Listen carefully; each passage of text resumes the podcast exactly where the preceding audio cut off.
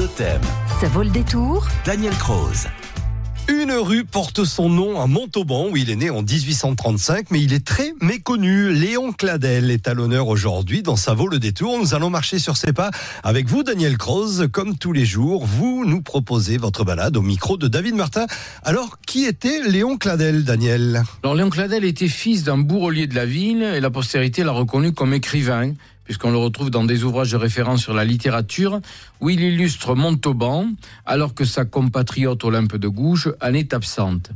Après ses études de droit à Moissac et à Toulouse, Léon Cladel retourne à Montauban et travaille dans un cabinet d'avocats. Il n'y restera pas longtemps, ne résistant pas à la singularité de la capitale où, après son installation, il fréquente la bohème littéraire et les naturalistes. Son premier ouvrage s'intitule en 1862 Les martyrs ridicules. Il est remarqué par Baudelaire qui apprécia son art minutieux et brutal, turbulent et enfiévré. Toutefois, son œuvre, Daniel, montre qu'il était plus proche de Victor Hugo. Hein. Oui, il était notamment proche des pauvres, ce qui transparaît dans les Vanupiers, dont on célèbre en 2023 les 150 ans d'apparition. Il évoque les misérables dans la ville qui sont toujours en but aux lois d'une société bourgeoise. Il est surtout connu comme peintre du Quercy, de ses paysans et de leurs mœurs, à travers plusieurs romans regroupés en 1869-1872 sous le titre Mes paysans. Louis Veuillot et Barbé d'Aurevilly, critiques influents, en tressèrent alors l'éloge. Alors Cladel, c'était aussi un style vestimentaire. Hein. Et oui, il a donné de sa personne jusque dans sa tenue, puisqu'il déambulait dans les quartiers parisiens avec les cheveux rebelles, une longue barbe de berger du Cos, un feutre et une pèlerine à grands pans.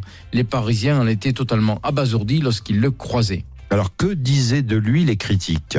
Alors un critique du XXe siècle qui connaît bien son œuvre, mais n'avait pas rencontré l'auteur puisque Léon Cladel est mort en 1892. Dans une prose puissante, touffue et travaillée sous l'effet d'une imagination grossissante, la peinture des mœurs paysannes se transforme en une manière d'épopée champêtre. Les exploits des lutteurs kersinois et les rivalités villageoises unissent dans une démesure burlesque, grandiose, les observations réalistes et truculentes et les pastiches parnassiens de l'antique.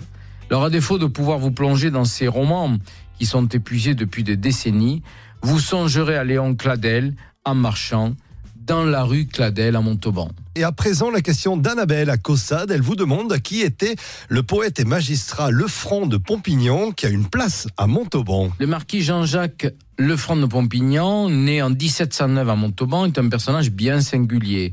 D'abord magistrat, il se consacra ensuite aux lettres, traduisit le théâtre d'Échille et les géorgiques avant de composer des odes et des poèmes sacrés. Il a été le fondateur de l'Académie des belles lettres de Montauban et il se distingua grâce à l'appui efficace du clan du Dauphin qui avait soutenu sa candidature par son élection à l'Académie française en 1759.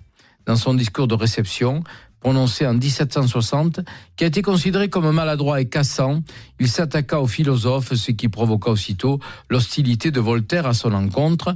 Le roi ne broncha pas et ne vola pas son secours, ce qui encouragea le nouvel académicien à se réfugier sur ces terres du Quercy, le franc de Pompignan, a une autre particularité qui est peu connue. Il était le père de la révolutionnaire Olympe de Gouges, qui avait pour mère une bouchère montalbanaise. Merci Daniel. Demain, nous nous rendrons en Lozère, au château de la Baume, qui est considéré comme le Versailles du Gévaudan. À demain, Daniel.